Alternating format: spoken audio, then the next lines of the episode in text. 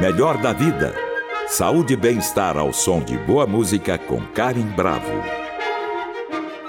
Hoje nós vamos falar sobre os cânceres femininos. Vários tipos de câncer são mais comuns ou específicos em mulheres. E é importante chamar atenção para tumores que podem ser prevenidos ou curados quando descobertos precocemente. Os tipos mais incidentes entre as mulheres são pele, mama, colo retal, colo do útero, pulmão, tireoide e estômago.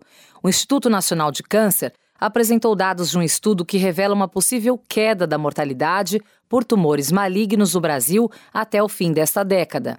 Os pesquisadores comparam as mortes registradas no país entre 2011 e 2015, com as projeções de óbitos por câncer de 2026 a 2030. O resultado mostra uma possível redução de 12% na probabilidade em homens e de 4,6% em mulheres. E segundo o próprio INCA, o Brasil deve registrar, apenas esse ano, mais de 700 mil novos casos de câncer. Para falar sobre o assunto, nós convidamos hoje o Dr. Fernando de Moura, oncologista, atua no Hospital Beneficência Portuguesa, é associado fundador e membro do Comitê Científico do Instituto Projeto Cura e membro do Comitê Científico do Instituto Vencer o Câncer. Olá, doutor Fernando, tudo bem? Seja muito bem-vindo ao Melhor da Vida. Olá, boa tarde. Eu que agradeço o convite para a gente conversar um pouquinho sobre esse tema fundamental. Com certeza, doutor Fernando. Muito bom recebê-lo aqui. Bom, vamos começar aqui o nosso bate-papo. É, queria ver se a gente tem uma boa notícia ou não.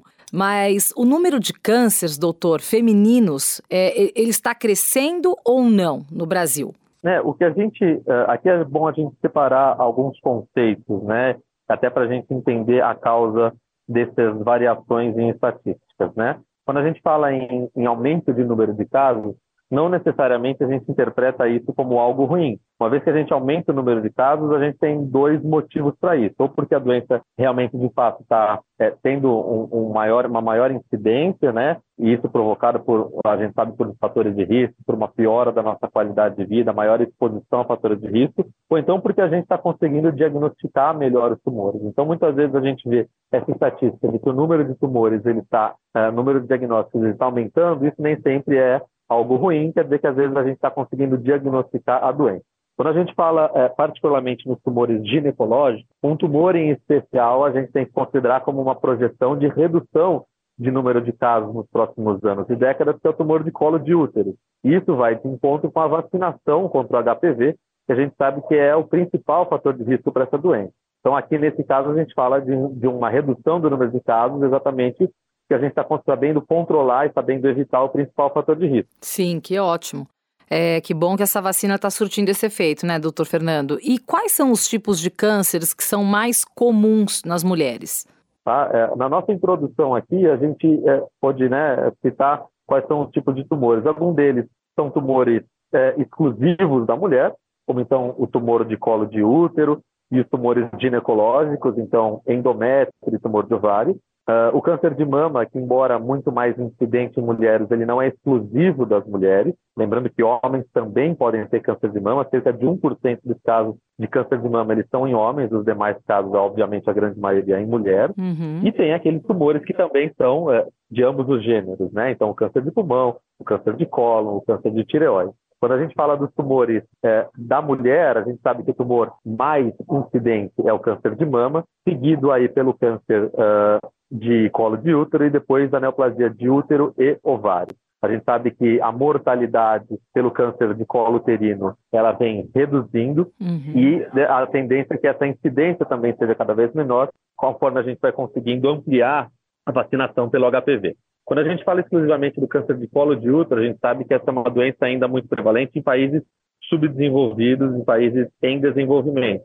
Quando a gente vai ver, por exemplo, países da Europa e Estados Unidos, o câncer de colo de útero hoje ele já está atrás do tumor de útero, de corpo de útero, que a gente chama de tumor de endométrio, e do tumor de ovário. Sim. Então, essas diferenças na, no ranking de, de, quais são os tumores mais incidentes para a mulher, eles variam de população para população. No Brasil, o tumor mais incidente é o câncer de mama, isso quando a gente exclui o tumor de pele, não melanoma, essas são as estatísticas mais recentes uhum. do INCA, na sua última estimativa, e aí seguido pelos outros tumores que são também é, presentes na população masculina, entra tumor de colo, tumor de pulmão, etc. Sim. E depois mais né, para baixo, com o menor número de casos, os tumores de útero e colo uterino. E quais os principais fatores de risco, doutor Fernando? Tá. Quando a gente fala em câncer em geral, né, a gente tem uh, sabidamente alguns fatores de risco, que são aqueles fatores que a gente consegue uh, é, alterar. Né? Então, são aquelas causas que a gente fala evitáveis. Uhum. Quando a gente fala em câncer, causa evitável, logo que vem à cabeça é o cigarro, é o tabagismo. Hoje a gente sabe que, embora as campanhas anti-tabagismo, todas as políticas públicas anti-tabagismo,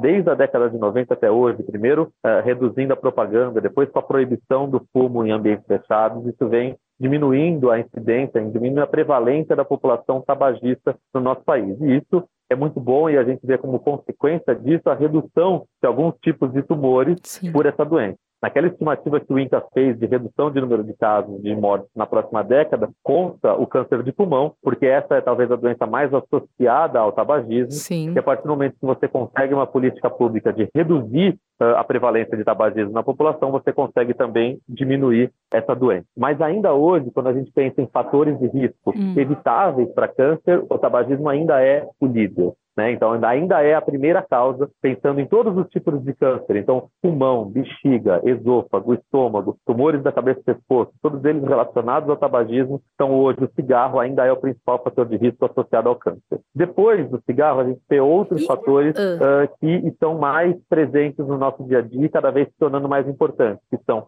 a obesidade, o sedentarismo. Então, uh, essas provavelmente, em algum tempo, passarão a ser o principal fator de risco para tumores. Quando a gente fala de obesidade Sim. em tumores femininos, por exemplo, a gente sabe que o aumento do peso, sobrepeso e obesidade estão relacionados ao aumento de risco de câncer de mama, especialmente nas mulheres pós-menopausa, e também do câncer de útero, câncer de endométrio. Sim.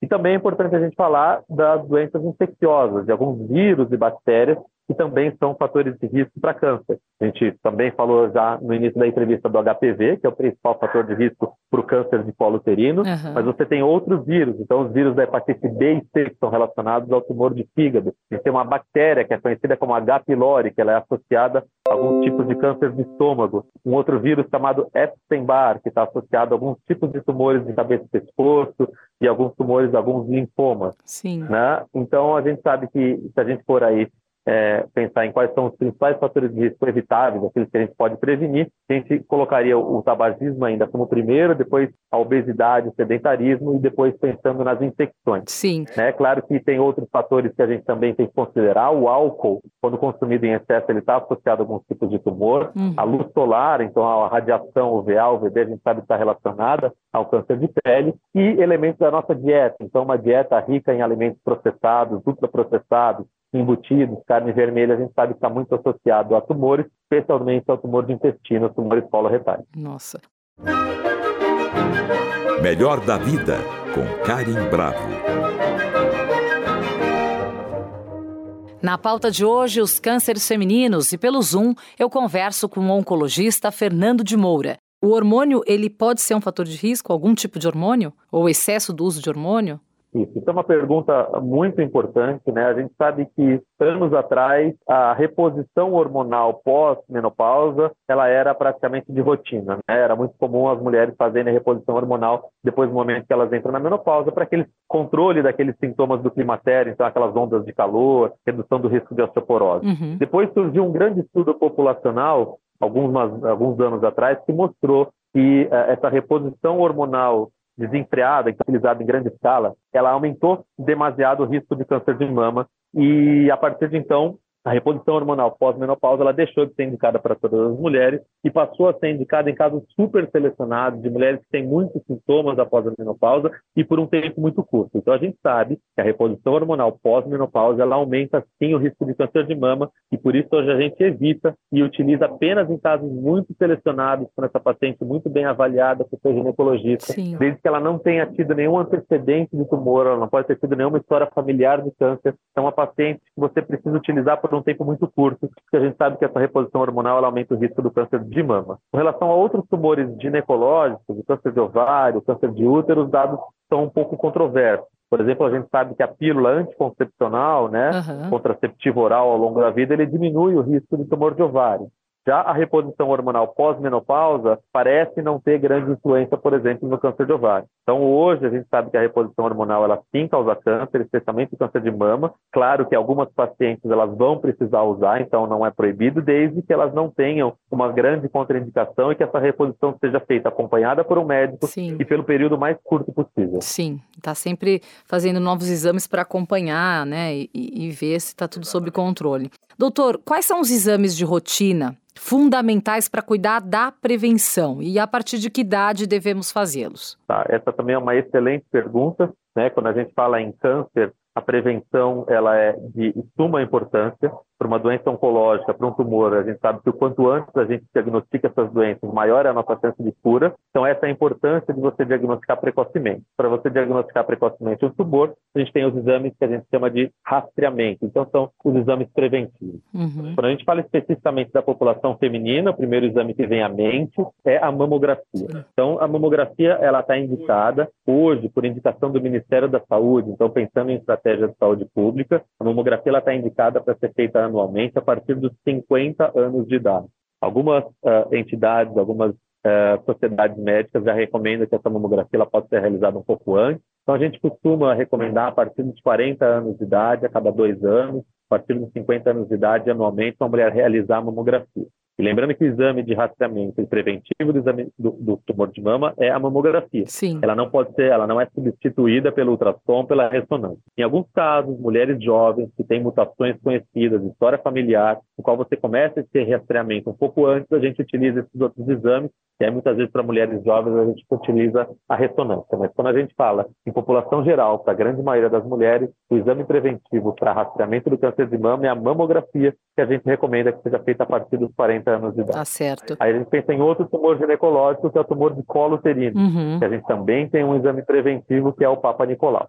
A gente sabe que hoje a melhor forma de prevenir o câncer de colo de útero, em mais de 90% dos casos, é causado pela infecção pelo HPV, é através da vacinação. Sim. Então, a melhor estratégia de prevenção é vacinar as meninas dos 9 aos 14 anos de idade para evitar que elas sejam infectadas pelo tipo uh, de HPV que pode ser carcinógeno, então que pode levar ao desenvolvimento de um tumor de colo de útero. Sim. Mas mesmo assim ainda é indicado o rastreamento, então o exame preventivo, que é o Papa Nicolau, ele deve ser realizado a partir dos 21 anos de idade ou a partir do momento que essa menina começa a sua vida sexual. Certo. E esse exame ele é realizado anualmente uh, até que essa mulher mantenha uma vida sexual ativa. Quando a gente fala dos outros tumores ginecológicos em específico, tumor de útero, uhum. endométrio, ovário, a gente não tem exames hoje atualmente, são exames preventivos com essa capacidade de diagnosticar precocemente essas doenças.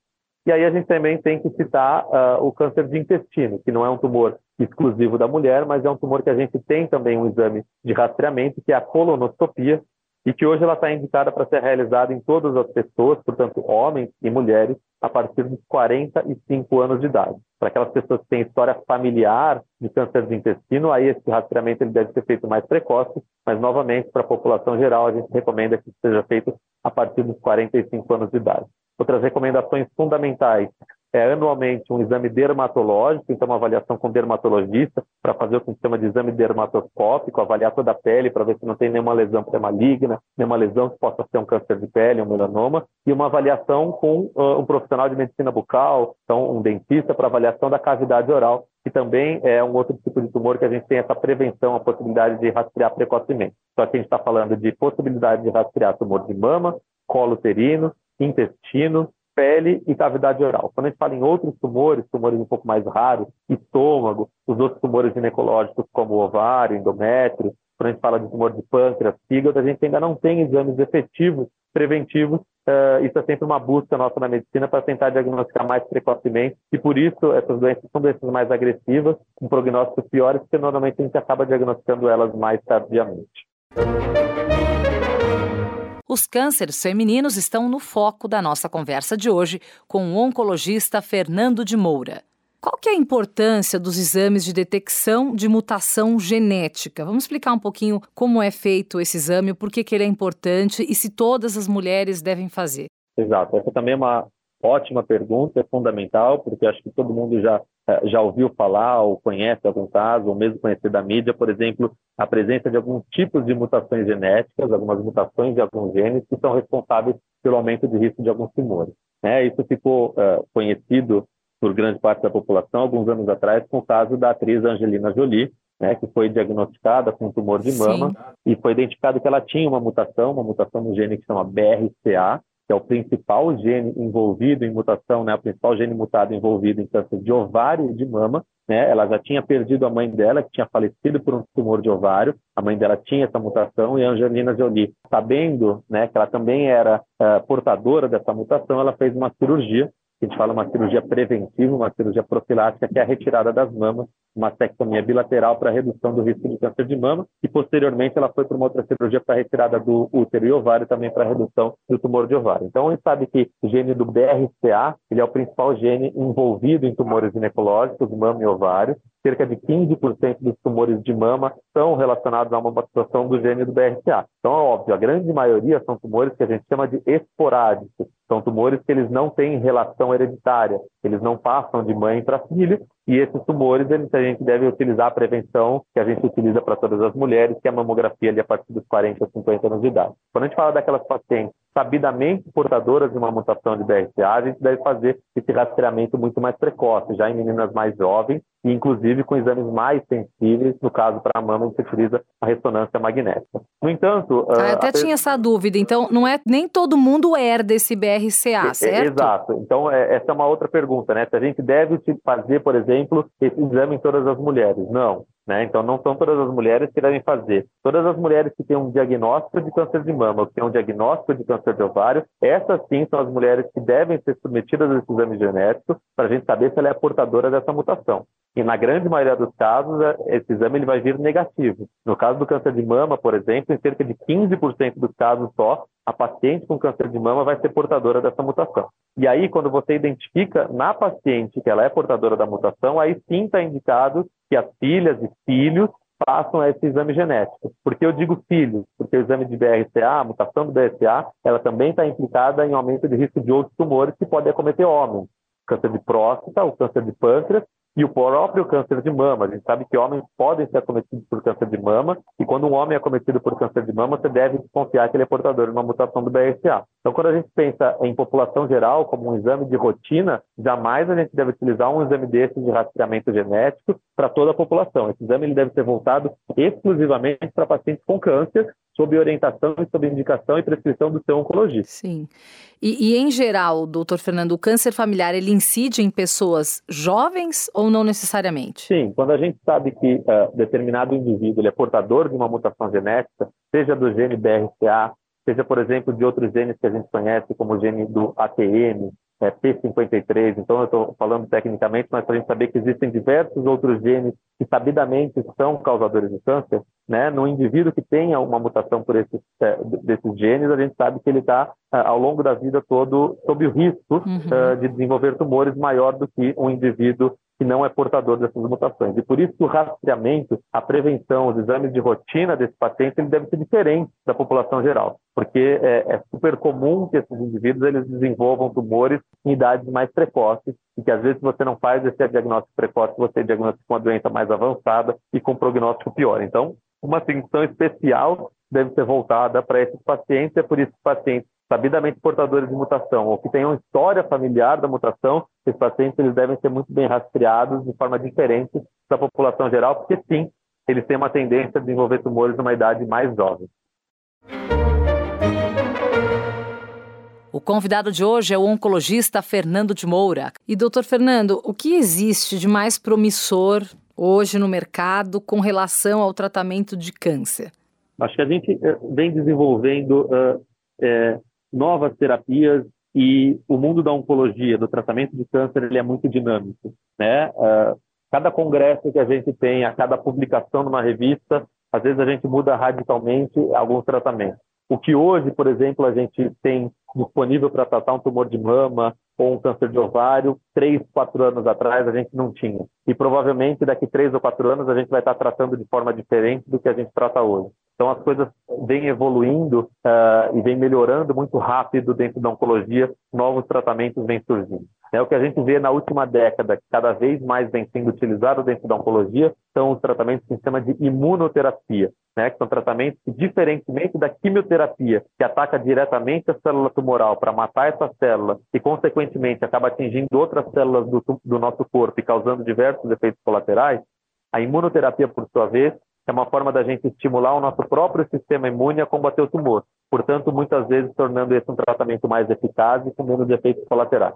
Além disso, a partir do momento que a gente vai cada vez mais conhecendo as mutações genéticas que são o causador daquele determinado tipo de tumor, a gente consegue determinar, a gente consegue é, é, é encontrar terapias específicas voltadas exclusivamente para aquela alteração genética, para aquela mutação. Isso é o que a gente chama de terapia-alvo. Então, a imunoterapia, a terapia-alvo uh, e alguns outros tipos de medicamentos totalmente que a gente chama de conjugado droga-anticorpo, né, que é um, uma junção de uma quimioterapia dentro, como se fosse, a gente faz uma boa, é, utiliza essa analogia do cavalo de Troia, né? Então, é uma quimioterapia que é dentro, colocada dentro de um anticorpo, que vai entrar na célula do tumor e vai ser jogada dentro da célula para agir apenas ali localmente. Então, a imunoterapia, as terapias-alvo e esses medicamentos dessa classe que se chama de ADC, uhum. são os conjugados droga anticorpos, esses certamente são o futuro da oncologia, que vem revolucionando os tratamentos e que certamente vão melhorar cada vez mais a expectativa de vida dos nossos pacientes. Ah, que ótima notícia. E doutor Fernando, hoje, qual o câncer que mais lhe preocupa? É aquele que, quando vocês recebem um diagnóstico, vocês já ficam extremamente preocupados e que a chance de de obter né, a cura é muito mais difícil. Tem algum que seja ali o, o, o grande vilão ainda? Eu acho que essa é uma boa oportunidade de a gente falar de um tipo de tumor que não é muito comentado, ele não é um tumor rastreado, a gente não tem, por exemplo, campanhas como a gente tem Outubro Rosa para falar do câncer de mama, Novembro Azul para falar do câncer de próstata, mas que recentemente o Instituto Nacional do Câncer fez um alerta de que esse é um tumor que ele vem sendo cada vez mais incidente, ele vem a, a mortalidade dele aumentando e foi apontado que, inclusive, em poucos anos ou décadas, esse tumor ele vai se tornar uma das principais causas de morte por câncer, que é o câncer de pâncreas. Então, é um tumor que até pouco tempo atrás a gente considerava que ele era uma doença rara, era super difícil a gente encontrar esse tumor no nosso consultório, e hoje, no nosso dia a dia, a gente já consegue notar o aumento do número de casos de tumor de pâncreas. E esse é um tumor muito agressivo. É um tumor no qual a gente não tem bons exames de rastreamento, um tumor que não dá sintomas inicialmente, o paciente só vai começar a ter sintomas quando ele já tem uma doença avançada, uma doença metastática, no qual a cura já não é mais possível, e aí a gente só consegue lançar mão de alguns tratamentos que a gente chama de tratamentos paliativos para o controle da doença, mas a gente sabe que a gente está diante de uma doença incurável e que dentro de alguns meses ou alguns poucos anos esse paciente vai acabar falecendo. Então essa é uma doença extremamente agressiva, um tumor extremamente traiçoeiro, porque ele não dá sintomas e quando dá sintomas ele já é uh, mais avançado Sim. e que a gente vem vendo uh, um preocupante aumento da incidência desse tumor nos últimos anos e o INCA fez essa, esse alerta de que esse tumor em alguns anos ele vai se tornar uma das principais causas de morte por câncer no Brasil e no mundo. Aí a gente pode, né? Agora já se sabe um pouco... o que provoca esse câncer? Exato. Ou isso então, varia muito? Não, não, tem uma. Exato. Essa é uma outra discussão, né?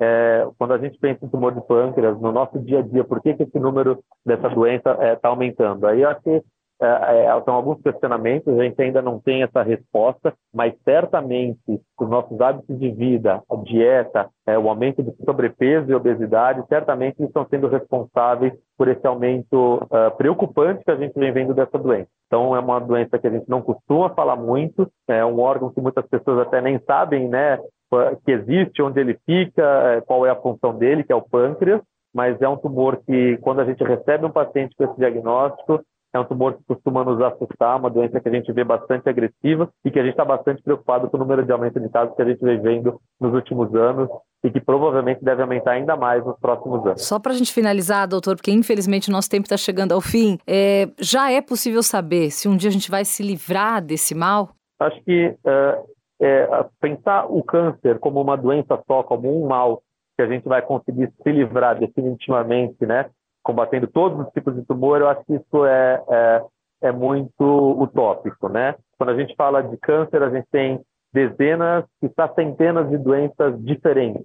Às vezes, pacientes com o mesmo tipo de tumor, então duas pacientes com câncer de mama, a gente sabe que são duas doenças completamente diferentes uma da outra. Cada vez mais que a gente vem tendo um conhecimento mais uh, da parte genética, molecular do tumor, a gente consegue fazer tratamentos mais personalizados e sabe que um tumor é completamente diferente do outro. Então, eu acho que é muito irreal, muito utópico a gente pensar que a gente tem, por exemplo, uma bala de prata que vai conseguir acabar com todos os cânceres, com todos os tumores de uma vez só. Eu acho que essa briga, ela é diária, ela é voltada para cada tipo de tumor, ela é voltada muito na parte de prevenção, e aqui eu vou dar um exemplo do câncer de colo de útero, é porque esse é um tumor que a gente vai conseguir, provavelmente, se não erradicar, mas diminuir em mais de 90% o número de casos, quando a gente conseguir ter uma, uma ampla cobertura vacinal contra HPV. Então, acho que assim, são batalhas diárias, né? A gente tem que pensar essa como uma guerra, no qual a gente tem que vencer várias batalhas contra cada uma dessas doenças. Então, se a gente quer diminuir os casos de câncer de pulmão, é conscientizando, conscientizando a população quanto aos riscos do tabagismo. A gente quer é, diminuir ou quase erradicar o câncer de colo de útero, é aumentar a, a campanha de vacinação contra HPV. Se a gente quer pensar, então, em tumores que a gente vê crescendo, a gente tem que pensar em dietas mais saudáveis, em atividade física, reduzindo sedentarismo, reduzindo obesidade. E uh, investir né, em pesquisas no qual a gente consegue fazer uh, diagnósticos cada vez mais precoces. Então, eu acho que uh, essa questão da cura do câncer eu acho que é algo que é muito irreal da gente pensar, mas eu vejo com otimismo para alguns específicos tipos, alguns tipos de tumores, que eu acho que a gente consegue ver uma boa perspectiva da gente conseguir diminuir muito essas doenças, se a gente conseguir conscientizar a população, se a gente conseguir fazer com que elas é, tenham uma boa aderência a exames preventivos por outro lado, obviamente, a oncologia também vai trabalhando para ter cada vez tratamentos mais eficazes, para aquele paciente que, infelizmente, às vezes a gente não consiga prevenir, que a gente consiga ter um tratamento capaz de curá-lo. Hoje, a oncologia é muito diferente do que ela era há 20, 30 anos atrás, e certamente, se a gente conseguir, se a gente fizer essa mesma entrevista daqui a 10 anos, a gente vai estar falando de uma realidade também completamente diferente da de hoje, e espero que muito melhor em, em questão desses números de, de mortalidade. E assim esperamos. Bom, doutor Fernando, foi ótimo conversar com você. Nós falamos com o doutor Fernando de Moura, oncologista clínico da Beneficência Portuguesa, integrante do Comitê Científico do Instituto Vencer o Câncer. Muito obrigada pela sua participação no Melhor da Vida. Foi ótimo falar com você. Até a próxima, doutor. Eu que agradeço a oportunidade. Estou aqui sempre aqui disponível. Foi um prazer conversar com vocês. Muito obrigada, muito obrigada. Boa tarde para você. Boa tarde. Tchau, tchau. Tchau, tchau.